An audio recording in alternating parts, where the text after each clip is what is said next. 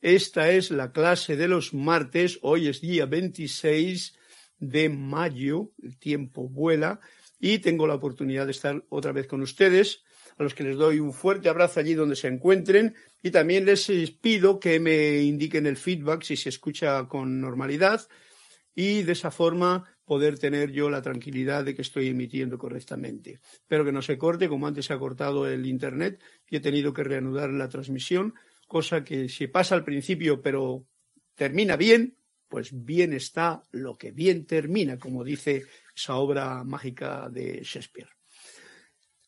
Para comenzar, yo voy a hacer una cosa hoy y así les da a ustedes la oportunidad de eh, conectarse y de decirme si funciona. Y es simplemente probar este instrumento que a mí me resulta tan grato, que es el sitar. Voy a probar a ver cómo suena para que, mientras tanto, sea la música y no las palabras la que nos hagan y nos permitan sentir.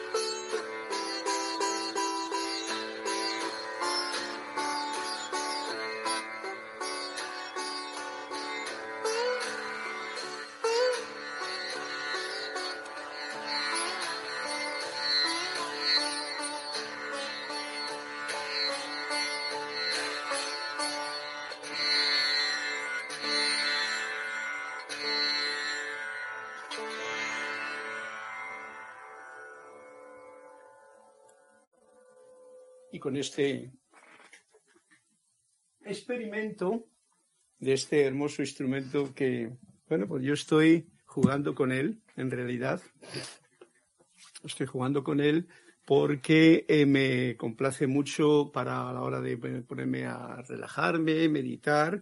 Es un instrumento que está, eh, que, que, ayuda tanto. Y yo no soy especialista en citar lo que toco es el piano, el órgano, la guitarra y tal, pero el sitar, eh, como soy músico, pues también le toco. Y como siempre os haré esta connotación de tener la osadía, vamos a llamarlo así, que es siempre propio de un estudiante de la luz, la osadía de lanzarse a cualquier instrumento que os esté cercano, que os suene, que os resuene dentro del corazón, y no tengáis ningún problema. No hay que hacer maravillas eh, espectaculares como si fuese uno un profesional de grabador de discos, de grabaciones de discos y famoso en el mundo. No, no, es sencillamente expresar esa melodía que tú cantas por dentro y la puedes expresar también con los dedos a la vez que lo cantas por dentro. Y yo siempre, como músico, os invitaré que salga ese músico interior que cada cual tiene a la palestra, con el fin de que podamos tener eh, siempre esa base fundamental que es la armonía en nuestra relación con cualquier situación que nos ocurra en la vida. Es muy especial tenerlo en cuenta para poder enfrentar cualquier situación de las que nos pueden venir y que son precisamente todo lo contrario, o sea, son desarmonizadoras. Vamos a ver entonces, y tenemos ya aquí a alguien que es María Mirela Pulido. Buenas tardes, y este bendice y abrazos desde Tampico. Bendiciones para todos. Juan Carlos Plaza desde Bogotá, Colombia. Hoy, por favor, el cuento de la página 227. Gracias, Juan Carlos. Laura Graciela Martínez Monroy. Linda tarde, Carlos y todos reportando sintonía. Laura Martínez desde Guadalajara, México. Flor Eugenia, Dios te bendice, Carlos, y a todos reporto mi sintonía a la clase desde Cabo. Y Flor Eugenia me pide la página 80. Lourdes Galarza desde eh, Tacna en Perú, también saluda y los abrazos que me dan a mí son todos para todos nosotros. Así es que recibámoslos juntos. Lourdes Galarza, la página 70. Ah, tenemos cuentos sin haberme dado cuenta de pedirlos. Qué bueno. María Esther Correa Vega, mi bendiciones. Un abrazo desde Medellín, Colombia. Bueno, pues a todos los que habrán reportado, nadie me ha dicho si suena bien, pero supongo que estará sonando correctamente. Tanto el citar, ya lo escucharé yo más tarde, para comprobar, porque luego pasa la semana y no me acuerdo yo hasta el momento en que tengo que dar la clase de qué es lo que ocurre. Bien, gracias a todos y que sea este reconocimiento de yo soy aquí, yo soy ahí, yo soy tú. Esta conciencia de unidad que estamos hablando en estas clases con el fin de que tengamos eh, eso, una conciencia de unidad y la podamos ampliar lo más posible en nuestra actividad diaria, esa comprensión de que todo es uno, aunque estemos sintiéndonos en el mundo de las apariencias como separados, pero todos somos uno. Es como un gran cuerpo en el que cada uno es una de las moléculas no voy a llamarle virus, sino una de las moléculas, una de las células de este gran cuerpo cósmico, divino, que no podemos comprender. Lo mismo que una molécula o un átomo de la uña de mi dedo gordo no puede comprender la totalidad del cuerpo físico mío, en este caso, del suyo, ¿no? Ok, pues eh, hay alguna... Eh, se ve y se oye perfecto. Gracias, Juan Carlos y Óscar Hernán Acuña. Bendiciones, Carlos, desde Cuzco. Sí, se escucha bien. Ok. Bueno, pues muchísimas gracias por vuestra reporte de sintonía tan importante para mí. Ya he visto que el sonido algunas veces era, ahora le he puesto de esta forma, voy a tratar de no moverme demasiado con el fin de que no haya esas bajadas y subidas, porque yo a veces me pongo muy así, muy activo y me muevo demasiado y puede perderse pues lo que quiere decir. Y bueno, ya que estamos hablando, pues que se escuche lo que uno dice será lo más apropiado para sentirse sencillamente bien. Eh, hoy no tenía yo intención de empezar como siempre, pero mira por dónde el libro del maestro Saint Germain pues eh, me ha caído en las manos y digo, vamos a ver si me dice algo en este momento. Y claro, que por supuesto me ha dicho algo. No he hecho más que abrirle, le he abierto hace un momentito y me salió esta página 165 del discurso 26 y que se llama dependencia única. Por lo tanto, una vez más me recuerda qué es lo más importante y antes de leer el parrafito que nos trae aquí, pues invito a que hagamos esta reconexión consciente para que esa unidad sea no solamente de palabra, de esta unidad de conciencia, entre ustedes, entre yo, entre todas las partes y todos los seres de este mundo que habitamos en este plano de la Tierra, que no sea solamente de palabra, que sea algo que uno sienta. Y para sentir la totalidad, uno tiene que hacerse uno con lo que realmente es, con el uno, con el yo soy,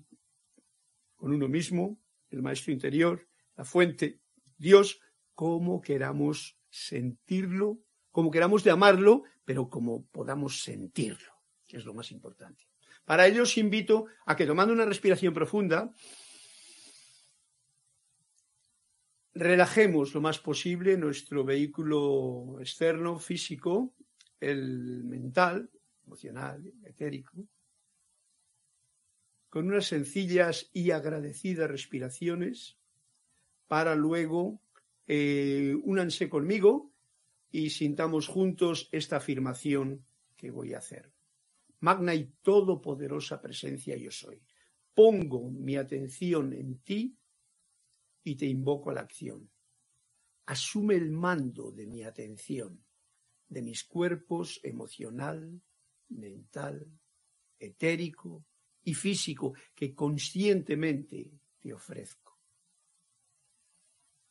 Derrama tu corriente de luz, tu energía, tu amor, sabiduría y poder en cada latido de mi corazón oh magna presencia yo soy. Ahora encaro tu eterno amanecer y sol de mediodía, y recibo tu magna presencia, esplendor y actividad durante esta clase, en esta actividad actual, presente, y en todas las actividades por el resto del tiempo. Gracias, Padre, por Madre, porque así es. Gracias a todos ustedes si han podido seguirla, este momento de reconexión. Y ahora sí, pasamos a ver lo que nos dice el amado maestro Saint Germain en su discurso. Porque claro, al leerlo y ponerme como título Dependencia única, ya seguí leyendo y aunque no tenía intención de empezar por aquí, pero las cosas van cambiando, lo mismo que las nubes en el cielo, cambian constantemente, pues lo mismo la actividad de cada día. Y de esa forma hacemos que no nos estanquemos en rutinas, ¿no? Que para mí es bien importante el sentirse estancado, no es lo más correcto. El cambiar las pequeñas cosas simplemente para, para, para eso, para no hacer las mismas rutinas de siempre, pues es bien importante. Vamos a ver lo que nos dice en la página 165 el amado Maestro Ascendido Saint Germain. Dependencia única en la puerta de la conciencia de todo individuo debería tallarse por siempre las palabras sé tú mismo. En la puerta de la conciencia de todo individuo debería tallarse, o sea, ahí, con un cincel en la roca, por siempre, no un momentito, las palabras sé tú mismo. Y por esto quiero decir, depende únicamente de esa magna presencia divina en ti. Reconocer, como hemos hecho hace un momento, esta divinidad que hay dentro de todos los seres humanos. Reconocerla, para no separarse, irse por otros caminos, sino para ir todo en unidad el poco yo también, que es lo que hacemos cuando hacemos esa ofrenda de los cuatro vehículos inferiores, ponerlos al servicio del Cristo interno, de la presencia yo soy, de la fuente, de como queramos llamarlo. No demos importancia más que a ese sentimiento de unidad. Eso es lo importante. No importa cuán maravillosa pueda ser, nos dice, la experiencia que te venga por otro canal, fijaros, no importa. Otro canal, el que sea. Otro canal. No importa. Eh, entrena al ser externo, ¿eh? al poco yo, acudir a ese ser más profundo y más verdadero. Nos está pidiendo entrenar a este poco yo, a este ser externo, a esta personalidad, a este ego, como queramos llamarlo, una vez más, eh, entrena a este ser externo a acudir, a llamar, a invocar, a ser consciente de que de ese ser más profundo y más verdadero, del cual saldrá esa grande y profunda expresión que satisface todo pedido. En al menos el 75% de los casos, la perturbación en el ser y mundo externo se debe a recibir y actuar, ya sea consciente o inconscientemente, en base a la sugestión externa eh, sugestión ajena, sugestiones ajenas, sugestiones de otro, no de aquí, del latido de mi corazón, de lo que yo siento conmigo mismo. Ya llevamos bastante entrenamiento todos nosotros, ustedes que están aquí y conocen y, se apuntan a estas clases, es porque si no estarían apuntados ahora a, no sé, a ver cómo hablan del virus o cómo hablan de otra cosa, ¿no? Pero no, estamos aquí en esta clase porque ya tenemos el reconocimiento muy potente en cada uno de nosotros de que yo soy aquí, yo soy allí, yo soy en todo, del yo soy. Y no solamente la palabrita, de nuestro sentimiento de esta unidad, de reconocernos como seres divinos. Fijaros una cosa. El otro día se me ocurría, y no se me ocurría a mí, porque estoy un poco nadie tiene ideas propias en realidad, todas son ideas que ya están desde hace siempre, desde siempre. Pero eh, me acordaba yo de muchas veces cuando, cuando venía aquí y estaba con Jorge y hablaba Jorge de cuando tenías una instrucción como esta, decía, hoy hay que vaciarse de lo anterior. Y llamaba al cerebro como una copa, una copa. Entonces hablaba de vaciar la copa, que es un símbolo que está bien, vaciar la copa para llenarla de otra cosa, ¿no? Y Jesús decía, vacíen los odres de vino viejo, límpielo bien y pongan un vino nuevo. Bueno, yo ya ahora en esta edad de Saint Germain os voy a comunicar algo que yo siento que es más fundamental y tiene que ver con esto que acabamos de leer. La conexión interior hace que todo esté conectado. Por lo tanto, en vez de un cáliz que se llena y se vacía con conocimientos externos que ya nos ha dicho el maestro aquí ahora, que no es lo más apropiado si es que no queremos tener perturbaciones, sino sé tú mismo, entonces, ¿qué nos está indicando? Que en vez de una copa, seamos un bombillo, una... El cerebro no es una copa, es un bombillo, para mí. Vosotros haced lo que queráis, ¿vale? un bombillo quiere decir una luz, una, una bombilla, ¿no? O sea, que lo único que hay que hacer es conectarse e iluminar. No nos andemos con muchas tonterías eh, filosóficas, metafísicas, teosóficas y palabrerías. No, al grano. Es yo quiero encender la luz, le doy al interruptor, que es lo que hemos hecho hace un momentito, te conectas y actúas. Y entonces el bombillo se enciende. Mm, no sé si he podido expresar lo que yo ahora mismo estoy sintiendo. Lo de cáliz está muy bien, pero a veces lo estamos llenando con cosas del exterior. ¿Qué lo podemos hacer? Y no pasa nada sobre todo si lo que llenas es armonioso, es una bendición, es eh, bello, hermoso, verdadero o medio verdadero incluso. Pero ahora ya viene el concepto que yo quiero traer en esta clase y es que somos un ser de luz, o sea, un bombillo que uno le da, una bombilla, ¿no? No sé cómo se dice para los que todos que me entendáis. Una bombilla quiere decir una bombilla, como esa que tengo yo ahí que me ilumina aquí, ¿no? O como esta de ahí arriba. Tú el cerebro es un... y está compuesto además, si lo miramos por dentro, eh, hoy que hemos visto tantos dibujitos ya eh, de telescopio, de microscopio y de todo esto, vemos cómo las neuronas están conectadas, todas están metiendo su, su, conexión electrónica y es tan importante manifestar esa luz a través de esos lazos que iluminan este bombillo. Entonces, las situaciones, yo soy un bombillo de luz yo soy un cerebro que es una bombilla para iluminar. No puede uno iluminar eh, más que cuando hace la conexión interior. Tienes que estar bien conectado porque esto es interno. Si tú te conectas la bombilla con la biblioteca de Alejandría, incluso con la biblioteca de YouTube o de Google, o con la biblioteca de las noticias, o con la biblioteca andante de... Puede pasar cualquier cosa pero bien claro lo ha dicho el maestro, puede que te venga entonces la perturbación en el ser y mundo externo que no es lo que queremos, porque lo que necesitamos es precisamente mantener esta armonía, esta paz, este balance, este equilibrio, manifestar esta, esta oportunidad que tenemos de elegir, y lo voy a cambiar ahora ya para la clase de hoy, con esta frase que estoy diciendo de ser bombillo en vez de ser cáliz solamente, de elijo la paz, el amor y la libertad en todas mis actividades. Sí, porque no vamos a estar todo el tiempo juzgo menos y agradezco más. Eso ya nos hemos tirado un año diciéndolo y ya está bien. Así es que qué bueno este punto de sé tú mismo, que nos trae ahora mismo el amado Maestro Ascendido Saint Germain. Sé tú mismo, en la sencillez de ser uno mismo, sin pretender eh, nada súper especial.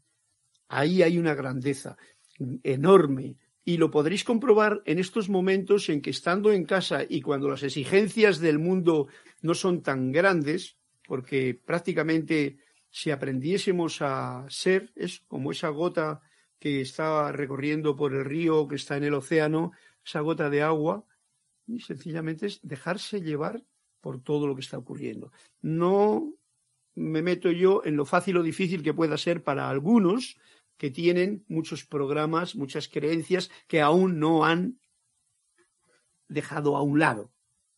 Dejado a un lado, nada más que eso.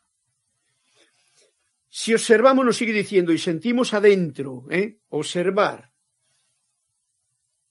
como cada cual pueda, y sentir adentro la presencia divina que nos impulsa a la acción, esa fuerza que me impulsa a mí, por ejemplo, a dar esta clase, y la hago conscientemente, muchas veces podríamos tomar ventaja de las sugestiones eh, eh, externas.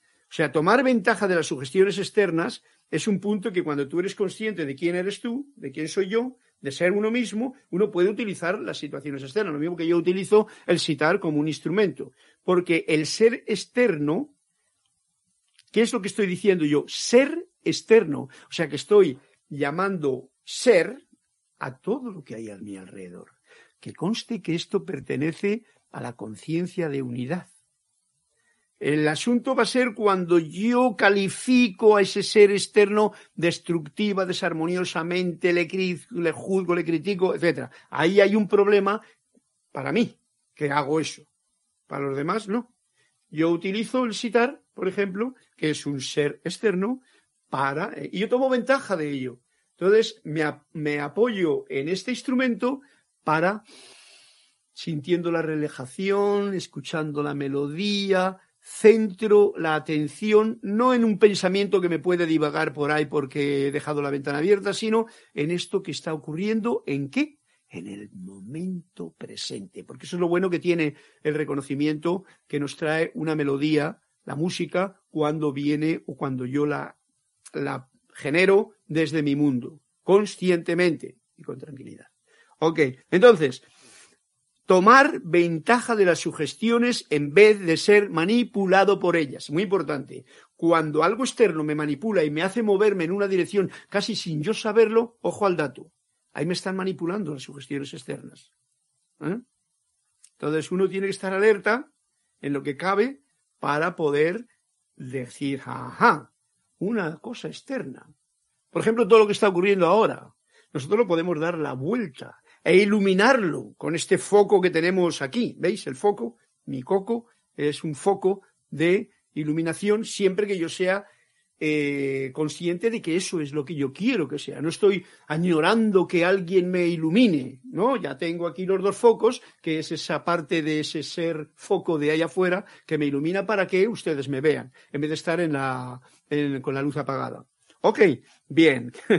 Esto está muy interesante.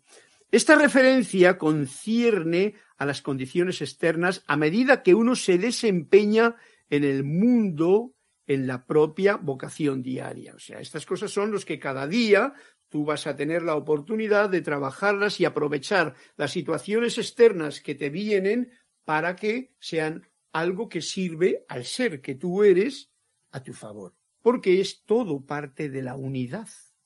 Recordemos, no te estás aprovechando de nada, no eres egoísta, Porque aquí, sé tú mismo, cualquiera de estos filósofos antiguos o gente que le gusta criticar el asunto, que tiene conceptos medio religiosos, pseudo religiosos, diría, ¡ay, qué egoísta que eres! Sé tú mismo. Sé tú mismo. No lo dice, no lo digo yo, en este caso lo digo yo, pero son palabras que leo en este libro de Saint Germain. Bien. Claro está que esto no se aplica a la verdadera instrucción. Las cosas externas son las cosas externas. La verdadera instrucción de eh, buscar la verdad, ya que la verdad no es una sugestión. ¿eh? La verdad, que no me gusta mucho hablar de ella porque las palabras la confunden, no es una sugestión. La verdad, como el amor, es. Y no hay por qué defenderlo, no hay por qué romperse el brazo por defenderlo. La verdad es. Y solamente uno puede sentirla o eh, alejarse de ella y andar entonces con la mentira. La mentira sí que es una sugestión externa. Ya sabéis el cuento que leí hace tiempo en que nos decía la mentira es algo que nos lleva. Eh, es, eh, es, el cuento de la, de la, mentira que se cogió, robó la robó la, los vestidos de la verdad y se disfrazó con eso. Ahora hay mucho de eso, pero mucho, mucho. Pero con esta clase espero que pueda yo entenderme. Yo me estoy entendiendo y me está agradeciendo, estoy muy agradecido de poderla poner en la palestra esta clase porque me está dando mucha iluminación. ¿Eh? O sea, el bombillo se me enciende, en una palabra. Ok, y eso espero que a todos ustedes se les contagie esta, este buen encendido del bombillo de cada uno, el suyo, no el mío, ni es para mí y el vuestro es para ustedes. Bien, sea ahora y por siempre entendido que para todo aquel estudiante e individuo que se ha hecho consciente de su magna presencia de Dios dentro de sí y a su alrededor, ¿eh? fijaros, dentro de sí y a su alrededor, no hay una condición adversa.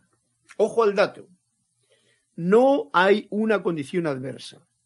Daros cuenta de que el discernimiento es importante en este caso para saber que, un momentito, ¿quién es el actor en esta película, en el presente? ¿Mm? Esta es una experiencia que uno se tiene que entregar cada día, a ser uno mismo, a vivir el presente. Y entonces, como dice aquí, mmm, se ha hecho consciente de su magna presencia dentro de sí mismo y a su alrededor. Entonces, no hay una condición adversa, no hay ninguna condición adversa, a no ser que yo la califique de esa manera, porque yo soy creador. Entonces, yo creo una, una situación y digo, ay, esa persona me ha caído, me parece que me va a hacer algo, ya estoy calificando. Ay, que voy a coger un... Ya estoy calificándolo. O sea, ¿veis? Y esto es muy fácil porque tenemos unos programas de hace mucho tiempo metidos aquí en el coco. Son la, como lo, llamaríamos, la domesticación. Todos hemos recibido una gran domesticación. Nosotros somos como, somos como, desde que venimos aquí, fijaros una cosa, cuando vengo a este mundo yo ya me lo encontré hecho. Yo nací en el, allá después de la guerra segunda, en los años 50, 49. Entonces yo ya me encontré todo el mundo hecho. Por eso no es necesario pensar en cambiarle. El mundo ya estaba. Yo vine aquí, ¿para qué? Pues para esto, para yo vengo aquí como bombillo para ver cómo puedo, entre toda esa situación que estaba viendo en el que había miedo, había temor, había jueces, juicios militares, rollos, falta de alimento, todo el asunto que ahora también tenemos, pues entonces también estaba. Por lo tanto, yo no puedo pensar en que tengo que cambiar ese mundo. Eso está bien, eso es lo que es la pantalla. Pero sí puedo cambiar mi mundo si es que le tengo mal programado. Y como os he dicho, desde pequeñitos nosotros, ojo al dato, estamos domesticados como perrito o gatito, todos por mi padre, por mi madre, por mis circunstancias, por mi religión, por el cura del pueblo, por la monja, por el profesor, por los amigos y por yo mismo. Y eh, la forma en que se domestica un perro, a un gato o a un animalito, ¿cómo es? A base de premio y castigo. Mira, perrito, que si tú me haces esto, yo te doy esto, ¿no? Mira, niño, que si tú te portas bien, mañana, yo te compro una bicicleta. ¿Eh? Pero si te portas y entonces uno accede a esas cosas. O sea, esos son los programas en los que hemos caído. Todos los tenemos. Esos son los obstáculos que luego vamos a tener, como por ejemplo en este momento en que estamos viviendo ya más mayorcitos, para saber discernir entre las cosas externas que a mí me pueden, como decía aquí, me pueden, puedo tomar ventaja sobre ellas o me puedo dejar arrastrar por ellas. Y eso requiere de esta cierta discernimiento y madurez de conocer primero cuál es la raíz de uno mismo. El principal actor de mi obra de teatro soy yo. De la suya es cada uno de ustedes. Los demás son todos personajes adicionales. Entonces, sé tú mismo. Bueno, pues dentro de sí a su alrededor no hay una condición adversa, no importa cuál parezca ser la apariencia. Ojo al dato que tiene que ver mucho con la situación que está viviendo el mundo entero ahora o que cada uno de ustedes está viviendo. No hay una condición adversa. Nosotros tenemos que iluminar cualquier condición que haya. ¿eh? Pregunten aquí al jefe que está dentro de cada uno de ustedes, a tú mismo. No importa cuál parezca ser la apariencia de lo que sea, con la atención fija en este reconocimiento es imposible que nada que no sea el bien resulte de toda o de cualquier condición. ¿Clarito queda? Yo estoy bien contento de que me haya salido esta página y también me alegro de poderla compartir, con vosotros. Así es que, dejándolo aquí a un ladito, vamos a ver qué es lo que hay de noticias frescas.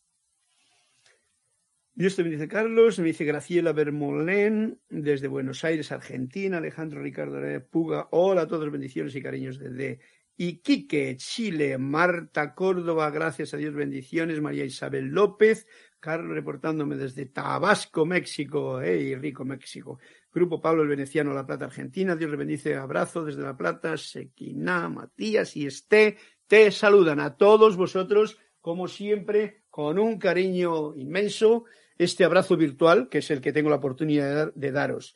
Hay un momento El otro día estaba leyendo un libro que que hacía tiempo que no leía. Y que es, yo he leído mucho la Biblia por allí cuando tenía 14 y 15 años, incluso la leí porque me quería enterar yo y un libro que tenía a mano, y entonces leí el Eclesiastés, os le recomiendo. Justamente me gustaba más a mí el libro del Cantar de los Cantares, porque el Cantar de los Cantares, pues hombre, que si pechitos, que si amor mío, que si dulce paloma, era todo muy amoroso y en aquel tiempo yo estaba enamorado. Entonces aquel, aquello me, me encantaba, aunque estaba bajo una cosa muy religiosa en aquel momento, pero yo iba a lo que sentía. Y mm, quizá leí el libro del Eclesiastés, que es el capítulo anterior al, al ¿cómo se llama? Al cantar de los cantares. Pero eh, el otro día no sé por qué me vino alguien que me lo recordó y digo, voy a leer y a ver cómo está este libro. Uh, pues que está muy bien, ¿eh? Muy bien. Y una de las cosas que está muy bien porque está diciendo cómo todo es una ilusión, cómo todo es vanagloria, cómo debajo de eso todo se nos repite. Cómo, es una lección que a mí me ha gustado mucho porque la he podido comprender. Pero una cosa que decía, sí, con palabras textuales es, hay tiempo para sembrar, hay tiempo para recoger. Pero decía, hay tiempo para abrazarnos y hay tiempo para no abrazarnos. Dicho sea de paso, en las circunstancias actuales en que estamos viviendo, el abrazo, pues bueno, uno se le da virtual. Pero ese abrazo de esta comunión que tenemos de conciencia de unidad, sentida en la distancia, es de lo que realmente yo estoy agradecido de poder siempre sentir con todos. Con este, con Matías, con María Isabel, con Marta, con Alejandro, con Graciela, con Marín, con Lourdes, con Óscar, con Juan Carlos Plaza, con Lourdes. Y ahora vamos a ver qué cuento me ha pedido Juan Carlos Plaza primero, que es el 227. Porque sabéis que es la sal y la pimienta de esta clase, son estos cuentos que tomo de Tony, 227. Vamos a ver si está por aquí algo. 227. Mira, pues no está leído. Ok. 227. Juan Carlos, es tu cuento. Y dice así. El libro es de Anthony de Melo. Es el libro antiguo, que ya me quedan poquitos cuentos que leer, pero que está realmente, como siempre sabéis, el maestro es muy agudo, es muy agudo y nos dice cosas muy especiales, porque el maestro es uno mismo, el alumno es uno mismo y todo nos está enseñando si queremos aprender o comprender, a recordar. Aunque pueda resultar paradójico, el maestro insistía siempre en que el auténtico reformador no era otro sino el que era capaz de ver que todo está perfectamente tal y como está y de dejarlo en paz. ¡Wow! Juan Carlos, esto tiene un puntazo. Entonces, ¿por qué iba a desear reformar nada? Le replicaron sus discípulos al maestro. Bueno, veréis, hay reformadores y reformadores. Unos dejan que la acción fluya a través de ellos, unos reformadores, que la acción fluya, mientras ellos mismos pues no hacen nada. Estos son como los que cambian la forma y el curso de un río. Viene una tormenta y uh, viene más avalancha de agua y mira, pues, fluyen. Otros generan ellos mismos su propia actividad. Estos son como los que se esfuerzan por conseguir que el río sea más húmedo. Me ha dado un punto que tiene que ver además, Juan Carlos, con la clase de hoy. Fantástico este cuento. Voy a insistir un poquito por si acaso la lectura ha pasado desapercibido de algunas eh, de vosotros. Y para mí, sobre todo. El mejor reformador no era otro, sino el que era capaz de que todo, de ver, ver, que todo está perfectamente tal y como está. Hace un momento os decía yo, cuando yo vine a este plano, cuando vosotros vinisteis a este plano, ya estaba todo. Pero fijaros cómo el hombre, ¿eh? miremos un poquito la historia personal del momento de los últimos 50 años, vamos a decir, desde que yo nací. ¿Cómo ha pegado debido a la mecánica, a la investigación, a tanta, ¿cómo se llama?, laboratorio, a tanto microscopio. Eso diremos, eso está bien, ¿no? Porque mira, pues aquí el cuento nos está diciendo, ojo al dato. Estos son como los últimos, que generan ellos mismos su propia actividad y estos son como los que se esfuerzan por conseguir que el río sea más húmedo.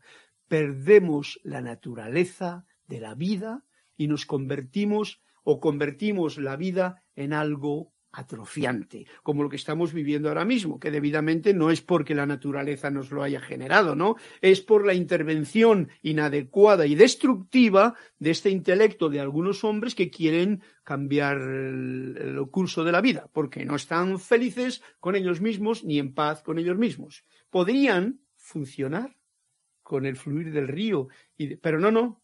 ¿Eh? Bueno, creo que no tengo que explicar demasiado a mentes comprensivas e inteligentes como es la suya, para saber lo que dice. Bueno, veréis, hay reformadores y reformadores. ¿eh? Unos dejan, y esto es lo importante, que yo considero, y el maestro también, que la acción fluya a través de ellos. O sea, es lo mismo que ahora, yo ya no ni me preparo las clases. Yo dejo que fluya. Bueno, he cogido y se me ha ocurrido el citar, pues cojo el citar.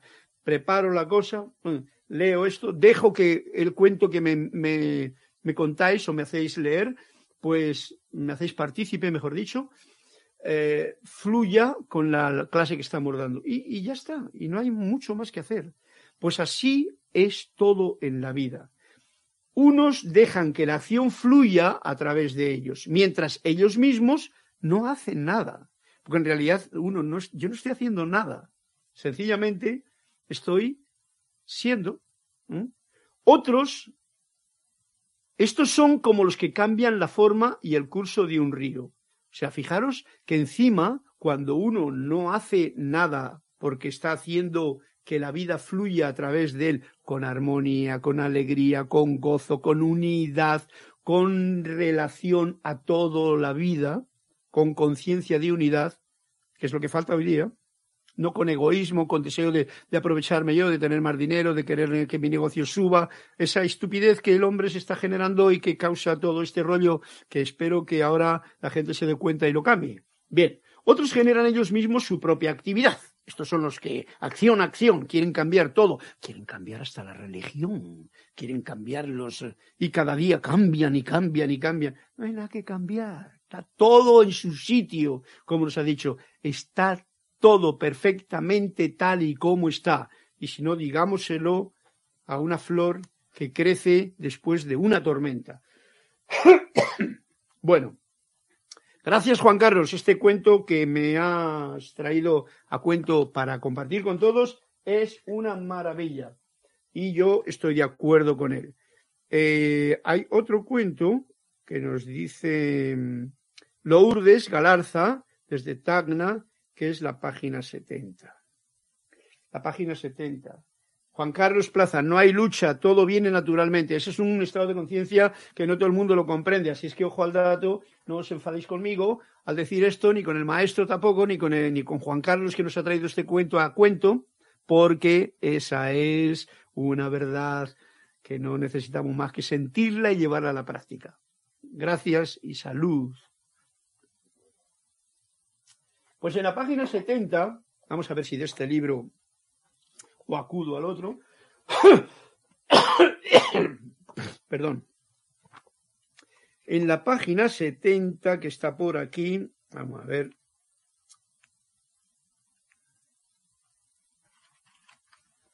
La 70 está ocupada, ¿eh? vamos a ver un poquito, a ver si hay alguna más por aquí. O si no. Ups. Supervivencia, Lourdes es un poquito más largo este cuento, y nos dice así. Día tras día, el discípulo hacía la misma pregunta, ¿cómo puedo encontrar a Dios? Y día tras día recibía la misma y misteriosa respuesta, a través del deseo. Pero, ¿acaso no deseo yo a Dios con todo mi corazón?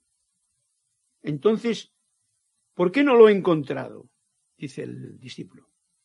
Un día, mientras se hallaba bañándose en el río en compañía de su discípulo, el maestro le sumergió bajo el agua sujetándole por la cabeza.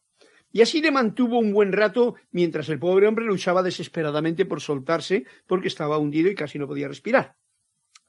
Al día siguiente fue el maestro quien inició la conversación. ¿Por qué ayer luchabas tanto cuando te tenía yo sujeto bajo el agua? porque quería respirar, dice el alumno.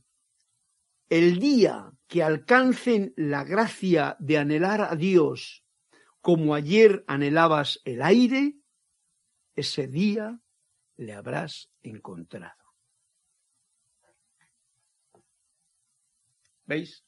Porque es muy bonito hacerse preguntas o el hablar con los ángeles, con Dios, con la presencia, con todo, así como, como pero sin un verdadero sentimiento de deseo profundo de encontrarlo y decir, yo quiero ser y ver tu manifestación de la forma que tú me lo muestres, no de la forma que yo quiero. Y empeñarse en ello hasta que de alguna manera, y ojo al dato, de alguna manera, que no va a ser la que yo quiero, se nos manifieste. Esto es lo que nos está diciendo. El día que alcances la gracia, fijaros que no es el perdón ni el pecado, no, no, la gracia, porque esa es una gracia, de anhelar a Dios, o sea, desear, y ese es el deseo del que nos está hablando, a la divinidad, encontrarte a ese yo mismo que sé tú mismo, como ayer anhelabas el aire cuando yo te metía debajo del agua, ese día le habrás encontrado. Gracias, Lourdes. Este cuento está también, como todos los que aquí tenemos, maravilloso. Le apunto y estaba unas páginas más allá porque el 70 ya estaba ocupado, pero lo hemos utilizado. Ok. No sé qué página es. Vamos aquí. Estamos en las 47. Bien.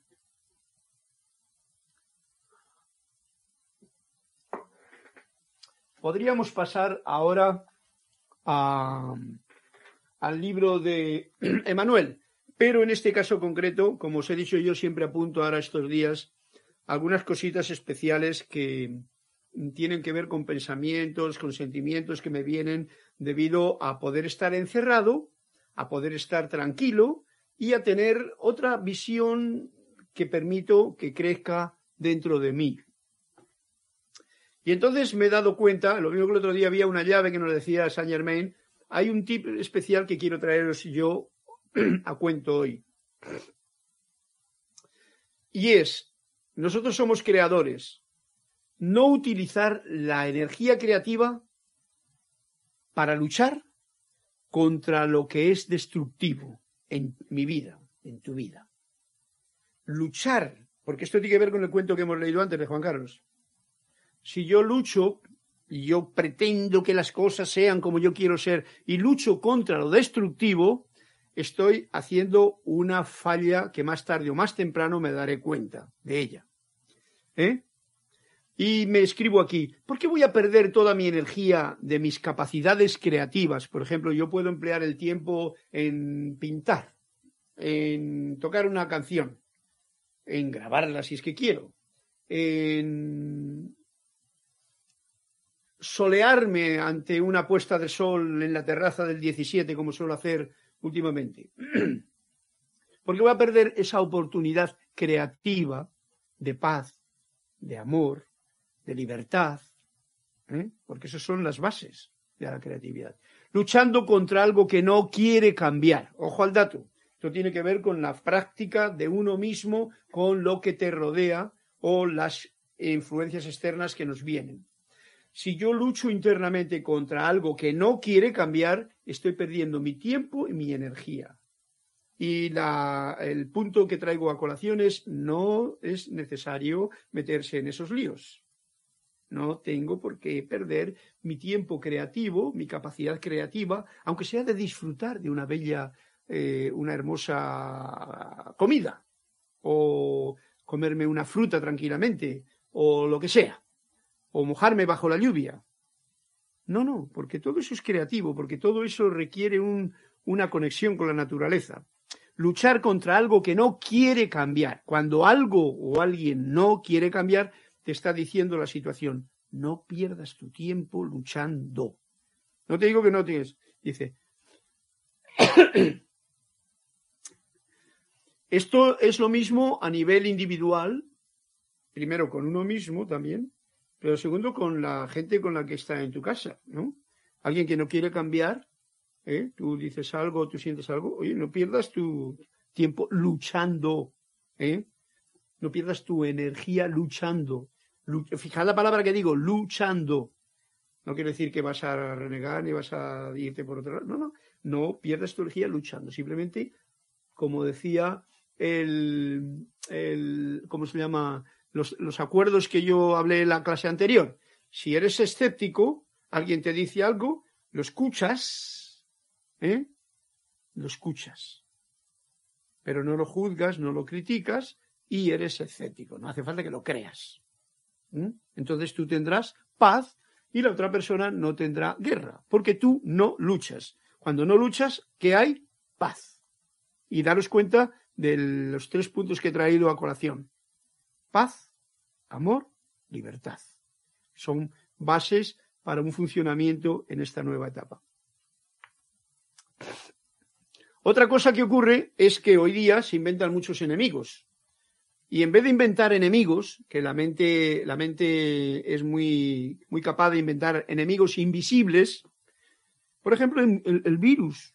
Hemos inventado un enemigo invisible. No es un enemigo.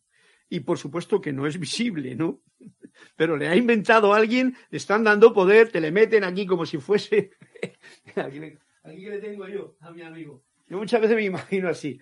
Esto me lo han puesto, me lo ponen aquí como, esto como si fuese la bola de un payaso en la nariz. Me ponen el virus aquí en la nariz y todo lo que yo veo lo tengo que ver a través del virus. estupidez tan grande, Dios mío. ¿Esa es una solución de gente inteligente, de gente creativa? No. Yo lo digo y lo repito. La gente creativa diría, uy, yo no soy un payaso, ¿para qué tengo que tener puesto esto delante en la nariz y en todas las cosas o hablar todo el tiempo de ello, ¿no? Perdonad que ahora haya metido el bichito eso, porque es invisible, invisible. Este se veía, pero era como para hacer el ejemplo, ¿no? En vez de inventar enemigos invisibles de cualquier nivel, encuentra a esas personas que están deseosas de hacer un cambio posible. Eh, en vez de lo que no quiere cambiar y lo que es un enemigo y que yo tengo que luchar contra ello, yo encuentro ¿Qué gente realmente está en tono afinado? Un guitarrista ¿eh? como la que tengo ahí detrás tiene que afinar la guitarra constantemente. Afinado y que realmente no le importa el ser osado, el tirarse al Nilo, el conocer campos nuevos, el investigar sobre cosas desconocidas, diga lo que digan las cosas externas, tú investiga. Estamos en un momento muy especial para recorrer la nueva edad dorada de Saint Germain de una forma siendo uno mismo. No pierdo el tiempo luchando contra, y menos, menos eh, y, ¿cómo se llama? Enemigos invisibles. Lo digo porque muchas veces uno, yo a veces mm, también lo leo porque hay en YouTube un montón de cosas, un montón de gente que se inventa cada cosa y cada parida, que la verdad es que te tiene enrollado con cosas que a fin de cuentas, si uno nota su energía, dirá, tontería, ¿para qué? Uno lo puede mirar de muchas formas y simplemente discernir y ver cómo anda el mundo, pero si pierdes mucho tiempo en eso, te puedes contagiar de ideas que son enemigos invisibles y te puedes poner a luchar y hacer comentarios que igual no tienen nada que ver con la realidad que tú eres, realidad creativa. Bien. Por lo tanto, no juzgar ni perder la energía con las personas que no desean cambiar es algo a tener en cuenta. No quiere decir no amarlas, ¿eh? no estar en paz con ellas y, mantener, y manifestar la libertad que tú eres y que se la das a la otra persona. Esto es como una tormenta larga porque yo sé que no es fácil de, llevar a cabo, pero yo os lo comparto en esta clase para que el que tenga oídos para ver, que huela la historia. Y vámonos a la página antes de terminar la clase. Hoy faltan cinco minutos solamente. Leeré un poquito a ver qué es lo que nos dice. Eh, Manuel porque este es el capítulo de las relaciones. Relación. Acción de unir. Me pregunto, dice Emanuel, el libro de Manuel, me pregunto por no, me preocupo, perdón, me preocupo por no tener un cónyuge por envejecer como una persona solitaria. Estos son problemas que mucha gente puede tener. A veces en la soledad de mi habitación me resulta difícil sentirme conectada a toda la vida o siquiera sentirme que valga la pena. ¿Cómo sugerirías, le pregunta a Emanuel, que manejara esta situación? ¿Eh? una pregunta que mucha gente se lo hará porque yo, yo he tenido alumnos, allí en España me acuerdo yo especialmente a alguien que dijo, uy, a mí yo es que no puedo lidiar con la soledad.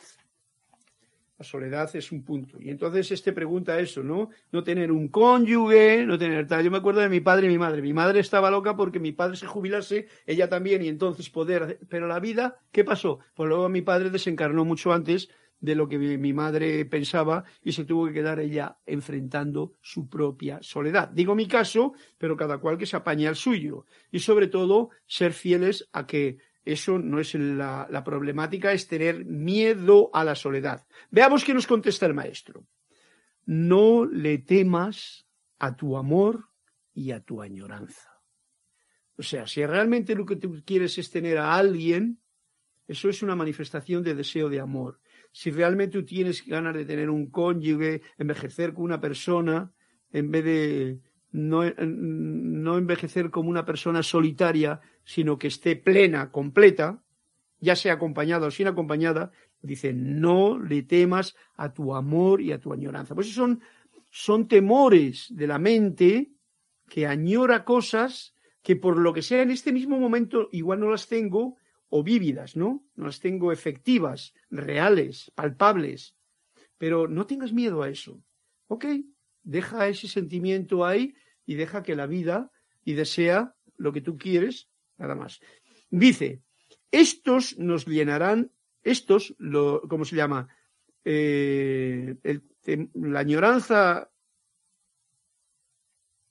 y el amor que tú tengas como temor, no llenarán tu habitación con melancolía, llenarán el, el amor y la añoranza, pueden llenar tu habitación contigo, ¿eh? contigo con mayúscula. Quiere decir que uno mismo, y eso lo podéis experimentar ahora si podemos aprender a estar en paz conmigo mismo. Sé tú mismo en paz. ¿eh?